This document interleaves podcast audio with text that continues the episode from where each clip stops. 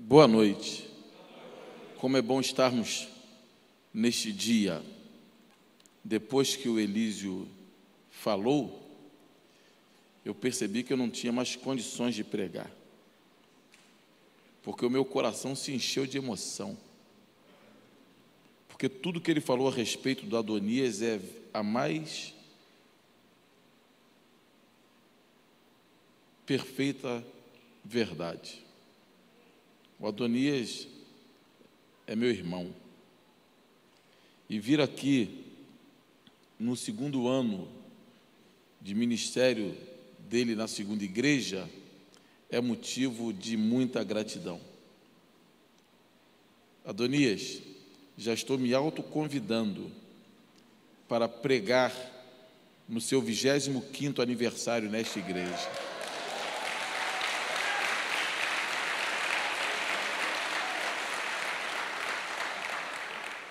Vou estar com 76 anos de idade. Isso quer dizer que eu não vou morrer. Entendeu? É uma promessa. Se ele já deu o veredicto, Deus vai me preservar, como preservou Caleb. E se Deus me preservar, vocês vão ver que a coisa vai ficar estreita neste lugar. Mas hoje é motivo de gratidão. Eu quero conversar um pouco com os irmãos razões de gratidão Paulo conversa com Timóteo, escreve para Timóteo em 1 Timóteo, no capítulo 1, do verso 12 até o verso 17. Paulo conversa com Timóteo. Eu vim aqui hoje porque eu tenho razões. E você veio aqui porque você tem razões de agradecer a Deus.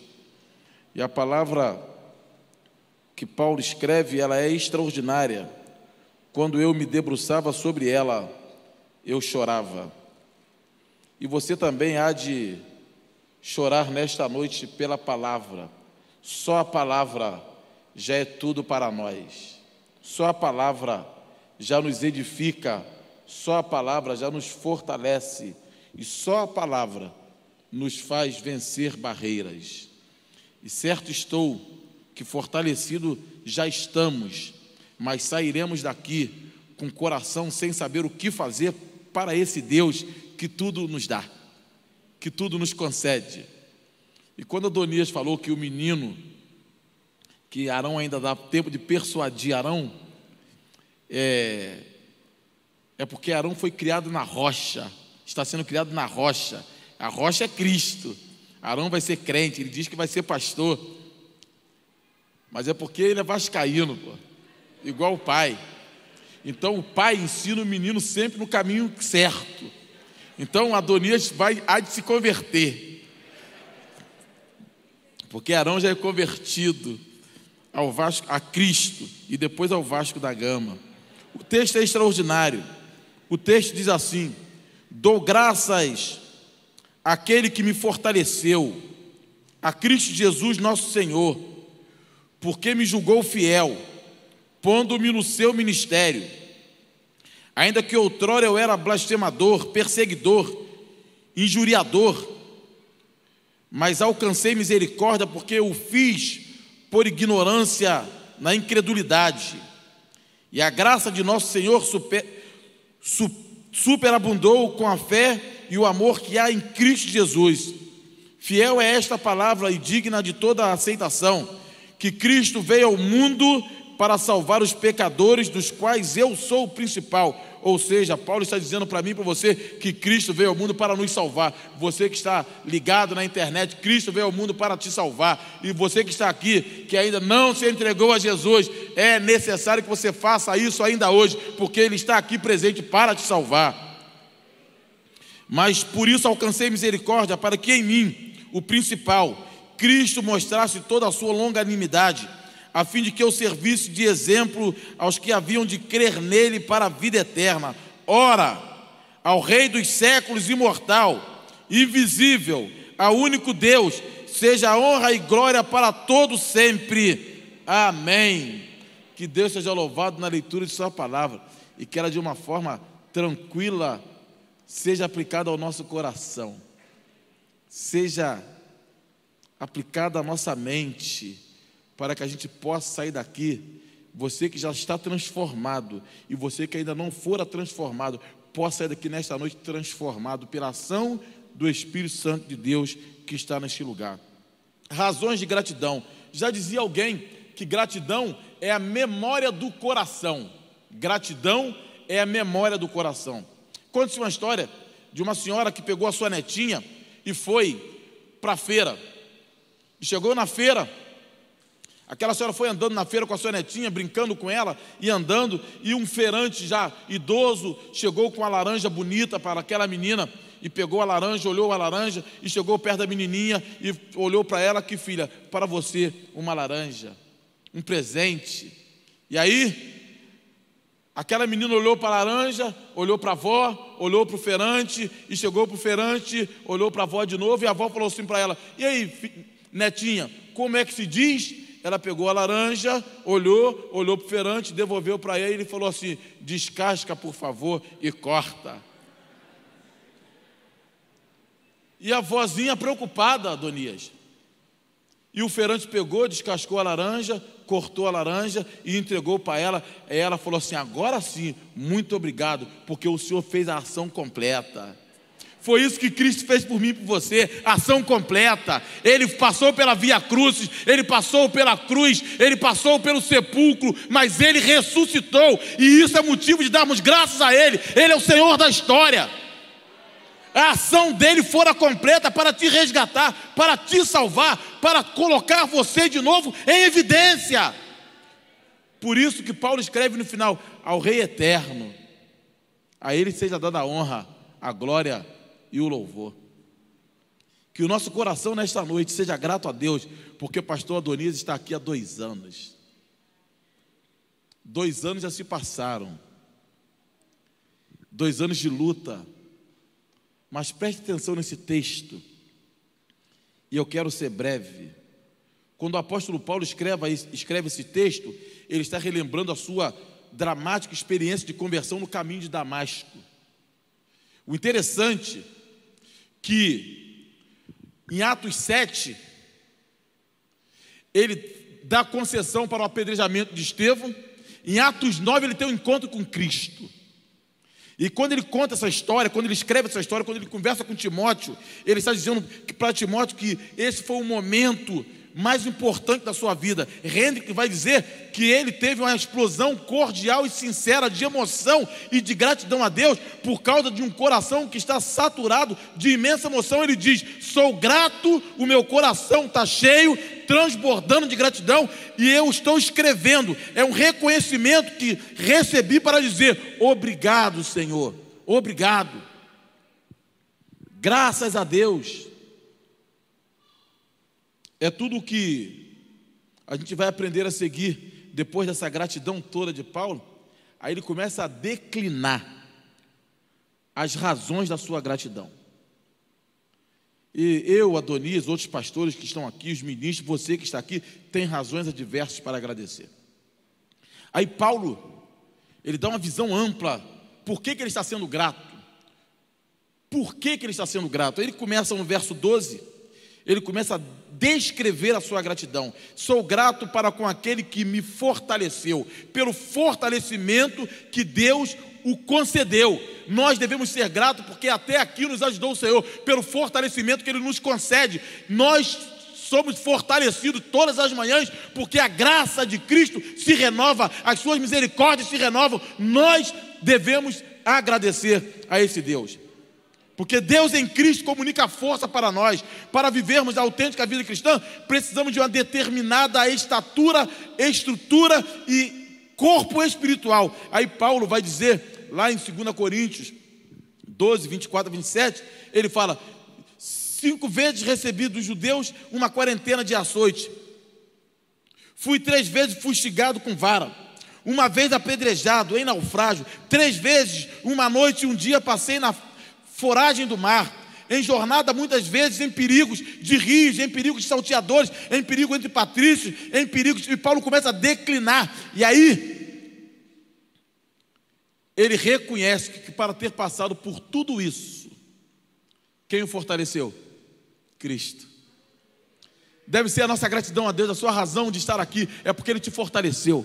Ele te ajudou a você passar por essa jornada. 2021 foi um, um, tempo de jornada muito profunda, muito perigosa para nós. Todos nós passamos por alguma coisa, mas Deus fez com que a gente passasse.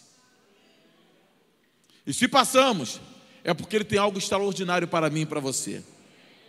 Então precisamos da força, do power, do poder, não de homens, mas da fortaleza de Deus. Efésios 6, 10 vai dizer: fortalecei-vos no Senhor e na força do seu poder. Paulo entende que ele só conseguiu passar por tudo isso porque o Senhor for a sua fortaleza.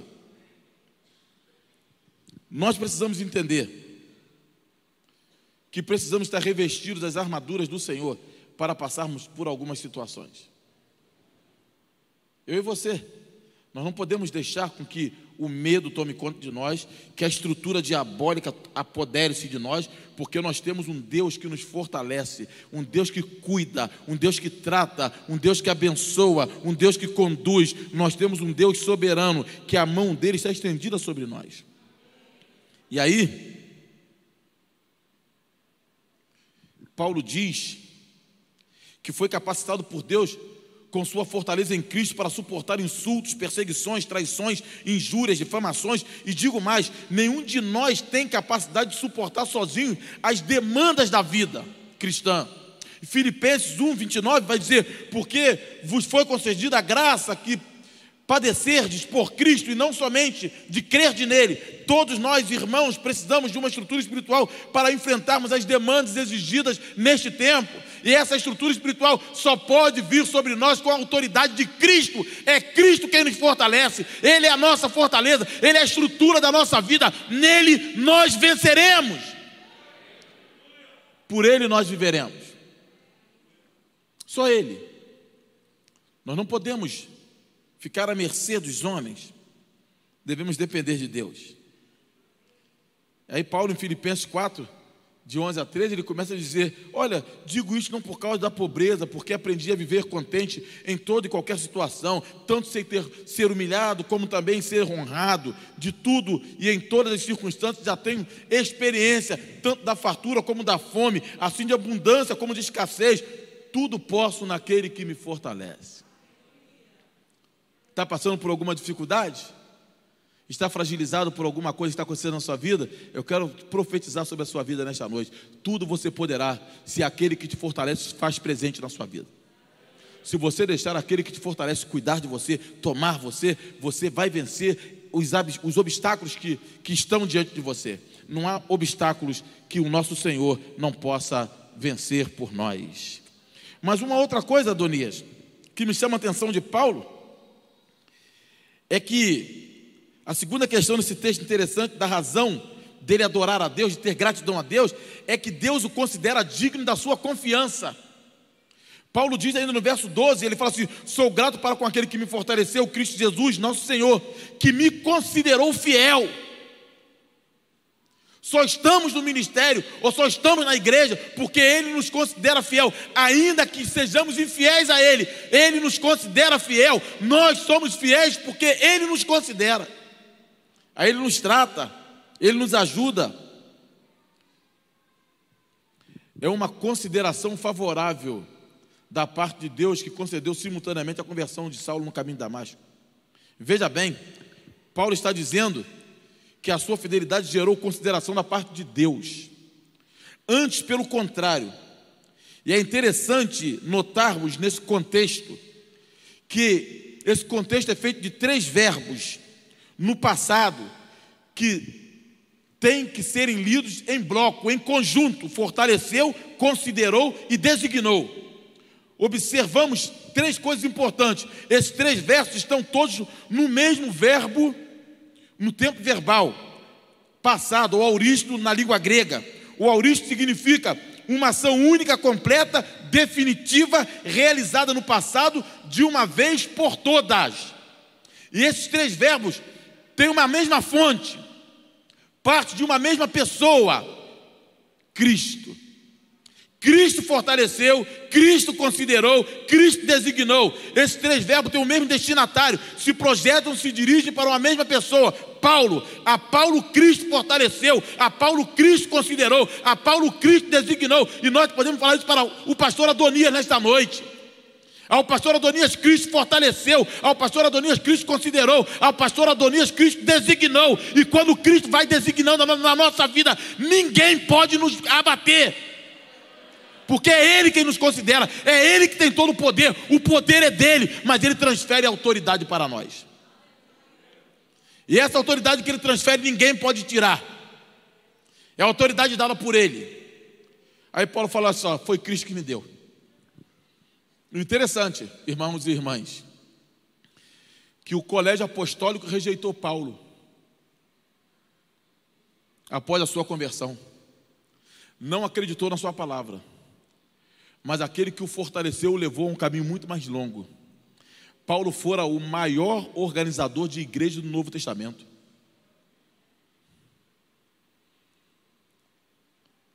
Por quê? Porque quem fortaleceu ele, quem considerou ele e quem designou ele não fora homens, fora Cristo. E se Cristo designou, é Ele quem fortalece. Se Cristo designou, é Ele quem protege, é Ele quem guarda, é Ele quem sustenta. Ele quem faz coisa extraordinária. Ele designou Paulo ao ministério. Ele mostrou para Paulo. E esse que considera fiel, ele faz por nós coisas extraordinárias.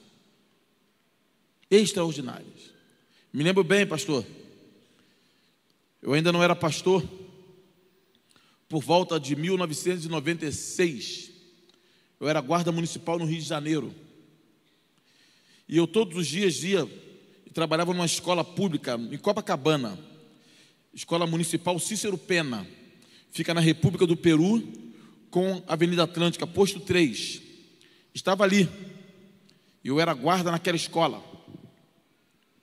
E todos os dias eu chegava, cantava um hino, lia a Bíblia e orava. Todos os dias eu cantava, lia e orava. Todos os dias. E depois eu descia para o meu serviço. Cheguei na escola, coloquei meu uniforme, peguei a Bíblia, li, cantei, orei, e de repente um tumulto na escola. Um tumulto. E eu fiquei perguntando, por que tumulto é esse? Aí a diretora mandou me chamar. E eu fui. Quando eu cheguei lá, tinha uma professora abraçada com uma menina, uma menina de 10 anos mais ou menos. E aquela menina estava possessa. Só que eu nunca tinha me identificado para eles. Sempre tratei bem, sempre dei bons testemunhos, mas nunca tinha me identificado.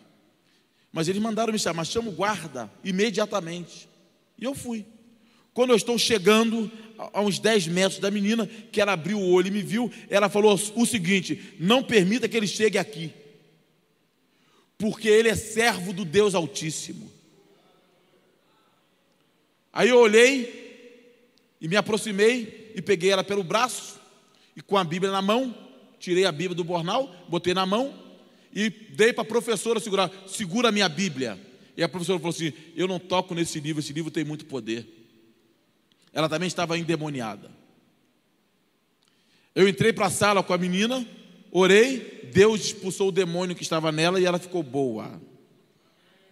Deus nos designou, nos fortaleceu e nos encorajou a vencermos as obras neste tempo. E eu não tenho dúvida, irmão, do que vou falar agora, que haverá uma revolução em campos com a chegada do pastor Adonias Júnior. Deus há de fazer grandes coisas. estava conversando com o pastor Aécio essa semana, Adonias. Eu e ele no gabinete batendo papo, nós oramos por você. E ele falou assim: Cezão, tem que te falar uma coisa. Adonias é meio tinhoso. Campos vai pegar fogo. Campos vai pegar fogo. Aí Deus me deu esse texto. E eu fiquei pensando, por que, que campo vai pegar fogo? Foi porque levou Adonias? Não! Porque Cristo o considerou, o designou, o fortaleceu neste tempo para estar aqui e para fazer a coisa acontecer pelo nome de Cristo. O poder é de Cristo, mas Ele usa os seus. Ele trata dos seus. Além de Deus nos considerar fiéis, Ele nos considera dignos da sua confiança e Ele nos designou para o ministério. Irmãos, quando Deus designa a gente para alguma coisa, nós não podemos deixar de fazer, porque senão nós vamos nos tornar um covarde no mundo. Depois daquele reboliço todo na escola, Adonias, a, diretora me chamou e perguntou: Tu é pastor? Eu falei: Não, eu sou crente em Cristo. Não, tu é pastor. Eu falei: A senhora acha? Ela falou: Acho. O que você fez ali é coisa de pastor. Voltei para casa e comecei a orar. Fui para o seminário. Passou o período, fui para o seminário do Sul estudar. Terminei em 2005 a faculdade de teologia. Três meses depois que eu terminei, eu peguei todo o meu instrumento de serviço, fui lá na minha guarnição, no meu comando, entreguei e falei assim: olha, eu não quero mais ser porque agora sou pastor. Larguei o serviço público para ser pastor. Sou pastor há 16 anos. Sabe por quê? Porque Deus nos designa para algo que só Ele pode nos fortalecer na trajetória, na caminhada. E aí Paulo diz, ainda mesmo no versículo 12: Sou grato com aquele que me fortaleceu, Cristo Jesus, que me considerou fiel, digno-me, é, designificando-me para o ministério. É a, é a grandiosidade do fato dele ter sido levantado, vocacionado, designado, comissionado por Deus. João 15, 16 vai dizer: Não foste vós que me escolhestes a mim, pelo contrário, eu vos escolhi a vós, outros, e vos designei para que vades e deis fruto, irmãos. O nosso ministério não é fruto da nossa mente, é determinação de Deus. Não importa o que você exerce na igreja, você pode ser um, um, um, homem dos serviços gerais, ou você pode cantar no louvor, ou você pode estar aqui em cima ministrando, mas fora designado por Deus, você deve fazer com olhardia, com gratidão e com vigor. Nós não podemos fazer o trabalho do ministério de qualquer maneira, porque você fora designado por Deus, e se você que está aqui nesta noite está moribundo, dormindo e deixando de fazer a obra que Deus permitiu que você fizesse, você está cometendo pecado. É necessário que você faça aquilo que Deus te designou. O nosso ministério não é fruto da nossa mente, é determinação de Deus. Em Jeremias 1,5, Deus falou: Antes que eu te formasse no ventre materno, eu te conheci. E antes que saísse da madre, te consagrei e te constituí profeta às nações. Antes, bem antes de Adonias nascer, Deus já tinha preparado esse ministério para ele. Não é obra de homens, é obra de, de Deus. E o interessante, irmãos,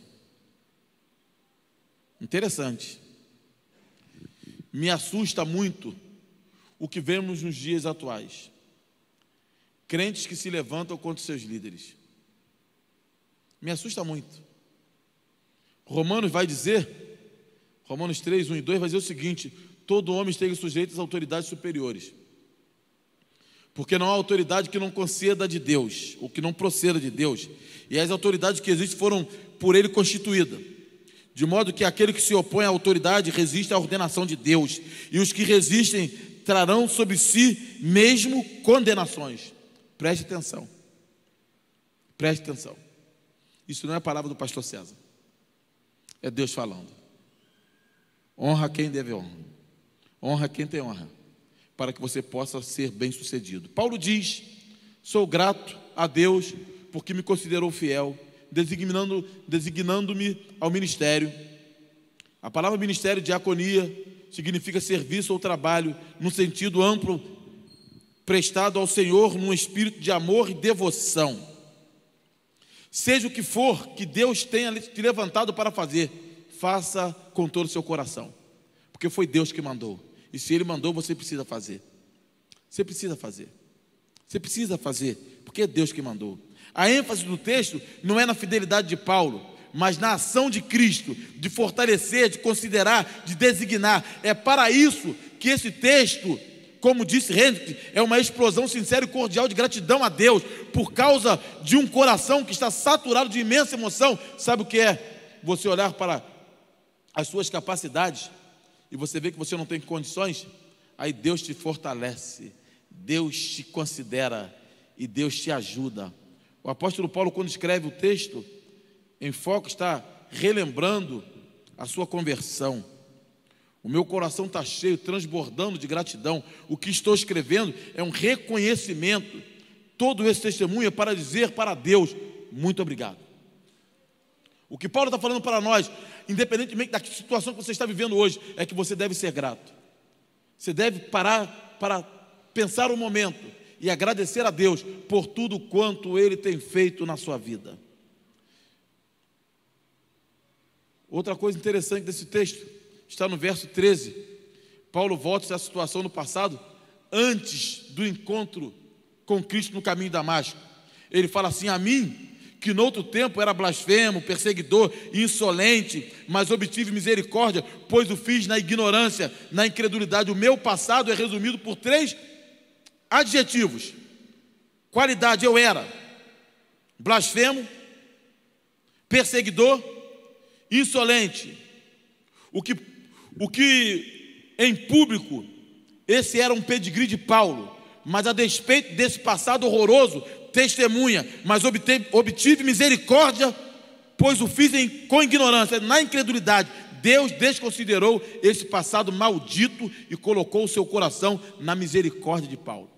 Nós, todos nós, que no passado éramos, hoje nós não somos mais. Deus desconsidera o nosso passado horroroso. Deus desconsidera o mal que nós praticamos quando nós nos entregamos a Cristo. O que Paulo está falando para, para Timóteo é o seguinte: olha, tudo que eu fiz fora jogado no oceano, no mar do esquecimento, porque aquele que me considerou, ele também teve misericórdia de mim. E aquele que te considera também tem misericórdia de você.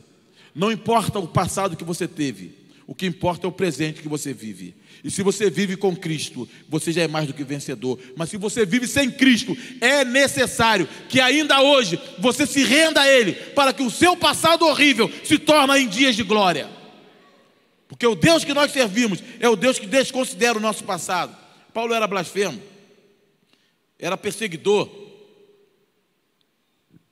é importante notar três coisas. A Bíblia fala que existe, existe um pecado sem perdão, blasfema contra o Espírito Santo.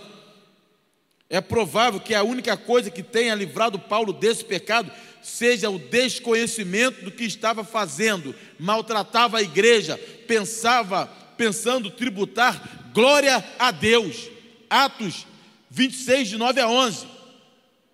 Paulo não alega estar sem culpa, antes alega que apesar de sua culpa, Deus usou de misericórdia. Foi isso que ele fez hoje com a gente logo cedo. Apesar dos nossos pecados, nossos erros, ele usa de misericórdia para conosco, para nos ajudar. A ignorância de Paulo foi a base do seu perdão, não a causa. A causa do perdão de Paulo é a desconsideração de seu passado. Foram a graça misericordiosa de Deus. Chega a afirmar que se essa graça não fosse acima de tudo soberano e incondicional, Paulo jamais teria alcançado o perdão de Deus. Talvez, pensando em sua própria situação, esse mesmo Paulo, em Atos dos Apóstolos, capítulo 17, verso 30, ele fala assim: Ora, não levou Deus em conta os tempos da ignorância. Agora, porém, notifica aos homens que todos, em toda parte, se arrependam. Deus não leva em parte ou em consideração a nossa ignorância. Por isso nós devemos ser gratos por Ele desconsiderar o nosso passado, por Ele ter tido compaixão de nós, por Ele olhar para mim e para você com um olhar de compaixão e de amor, e por Ele derramar graça sobre a nossa vida. Mas o mais bacana de tudo, chegando ao final, é que Deus transborda superabundantemente sua graça salvadora sobre pecadores indignos. Isso é extraordinário. A reação do versículo 13, ou a comparação, a relação do versículo 13 com o versículo 14 e 15, Deus não somente negativamente, por sua misericórdia, desconsidera o, passado de Paulo, como também positivamente transborda sobre esse pecador indigno uma graça salvadora. No verso 14, Deus transborda a graça de nosso Senhor com a fé e o amor que há em Cristo. No verso 15, fiel a esta palavra digna de toda aceitação, que Cristo Jesus veio ao mundo para salvar os pecadores, dos quais eu sou o principal. É importantíssimo esse verbo, transbordar. Interessante, que significa mais que suficiente, exagerado. Você já encheu um copo com água? Ele transbordou? É isso que a graça de Deus fez conosco. Eu e você, pecador indigno, a graça dele superabundou, transbordou em nós. Eu, indigno homem, ele me transforma num homem digno. Eu, um pecador, ele trata a minha vida. Eu, uma pessoa insolente, uma pessoa arrogante, ele olha para nós e derrama graça e transborda. A graça dele é suficiente para mim e para você. Se não for a graça dele, nós já seríamos consumidos. E a graça dele é legal.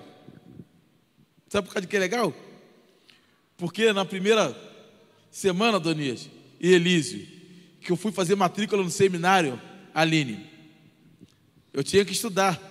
Eu era guarda municipal, ganhava 600 reais por mês. E fui no Seminário do Sul fazer matrícula.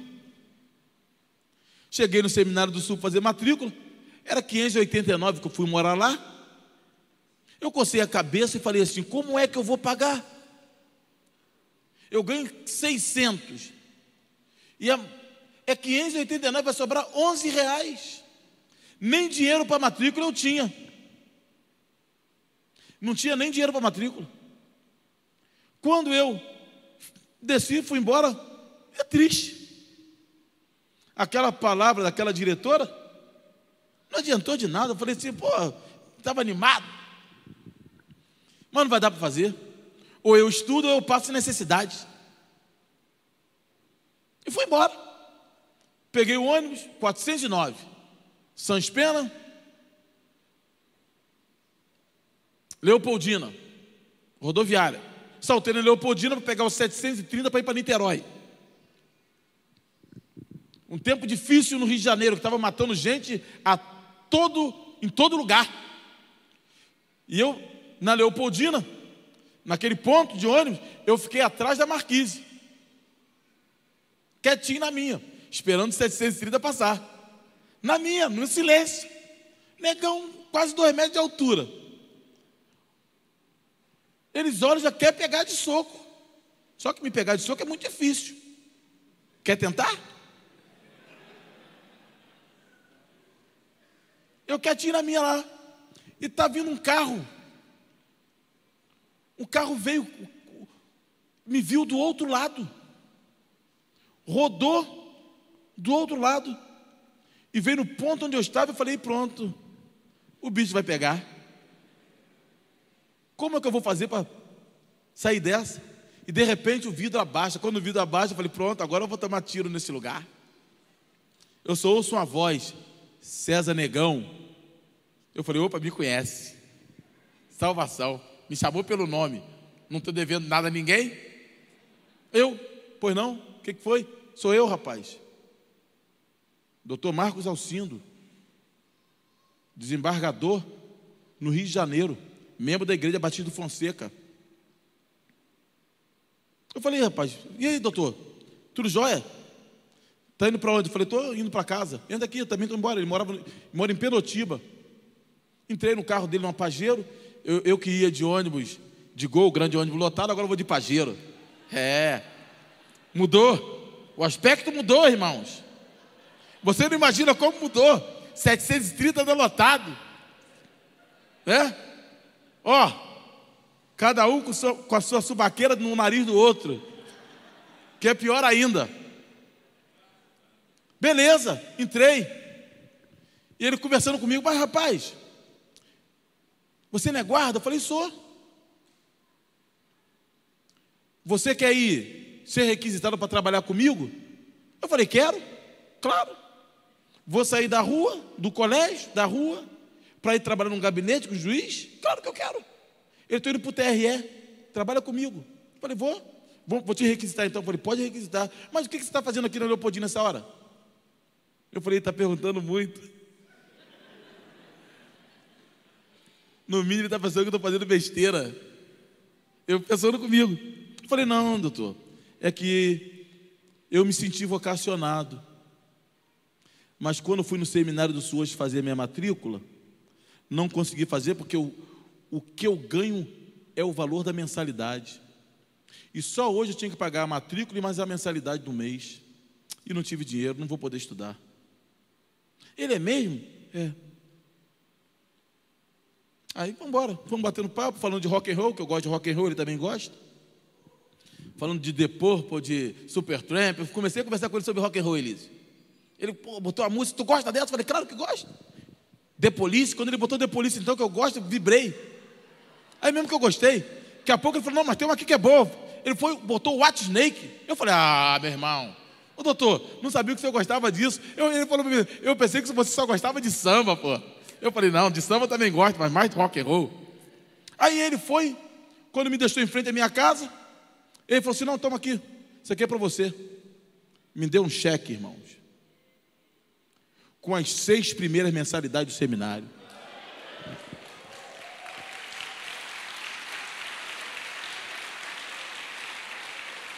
Aí eu vi o que é graça transbordante.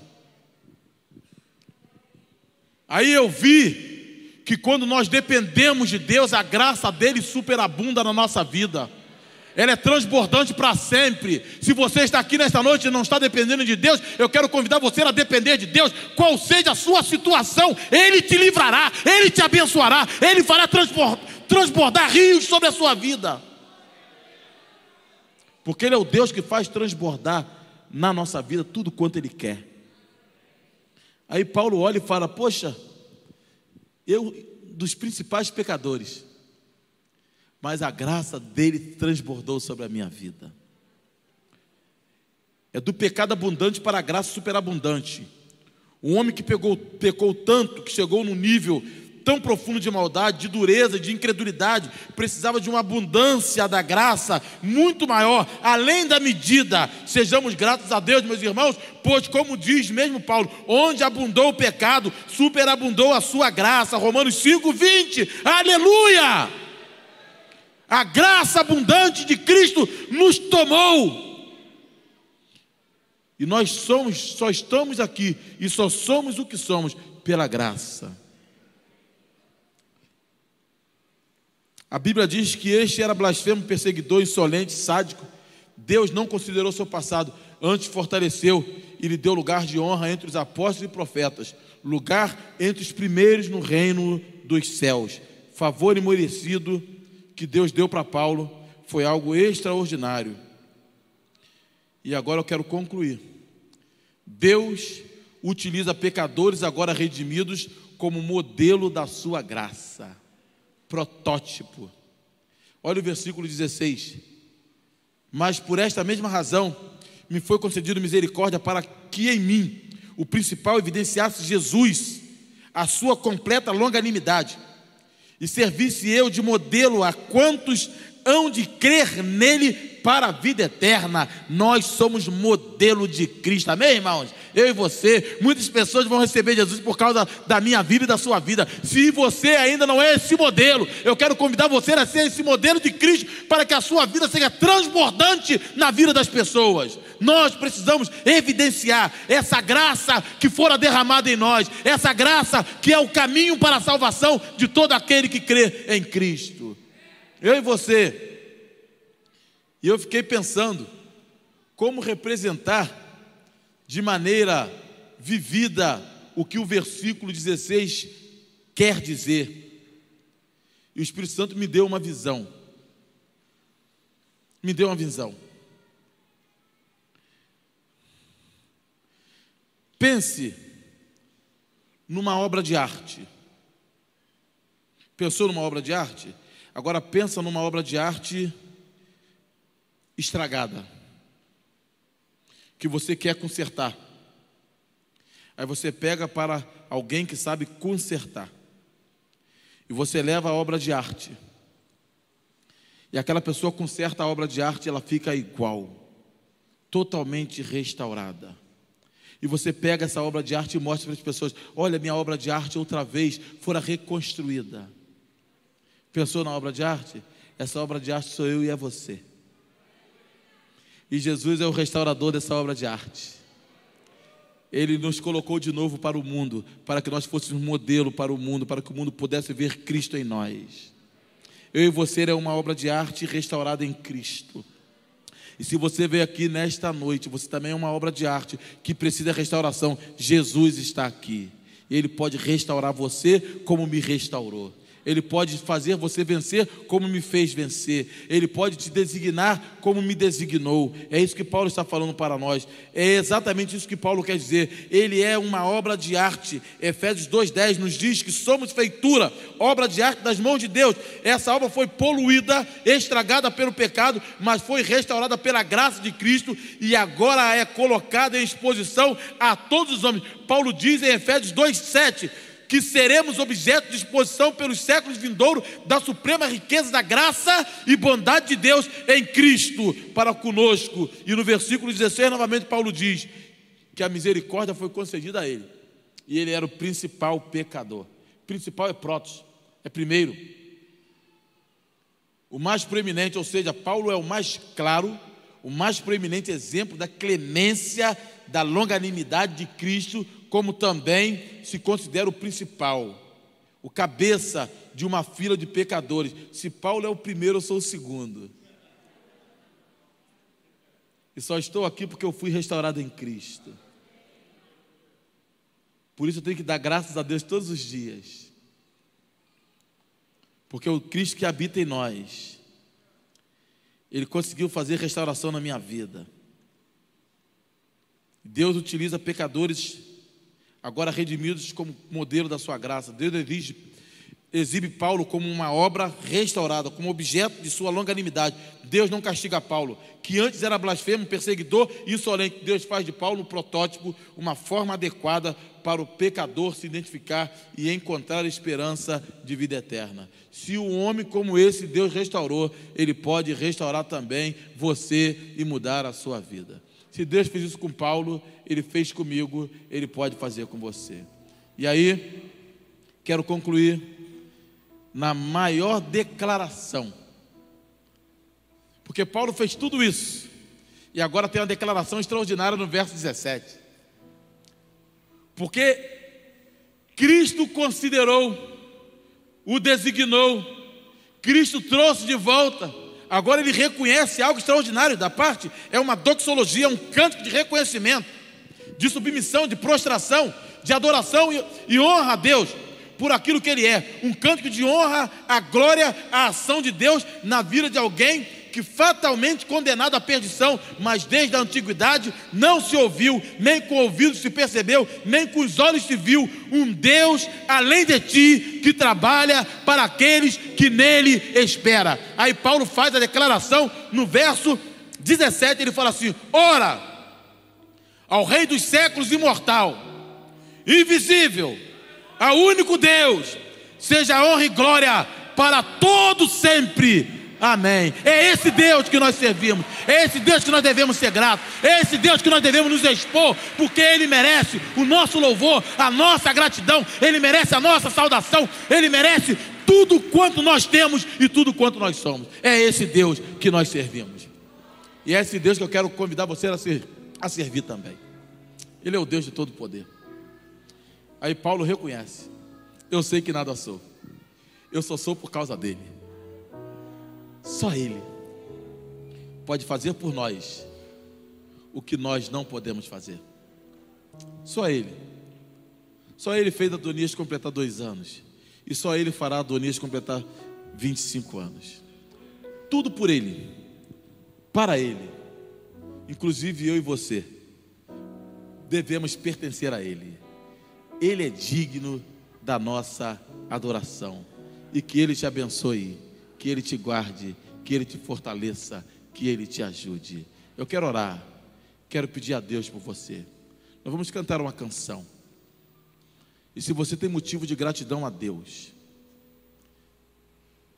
seja qual for, deixe o seu lugar e vem aqui.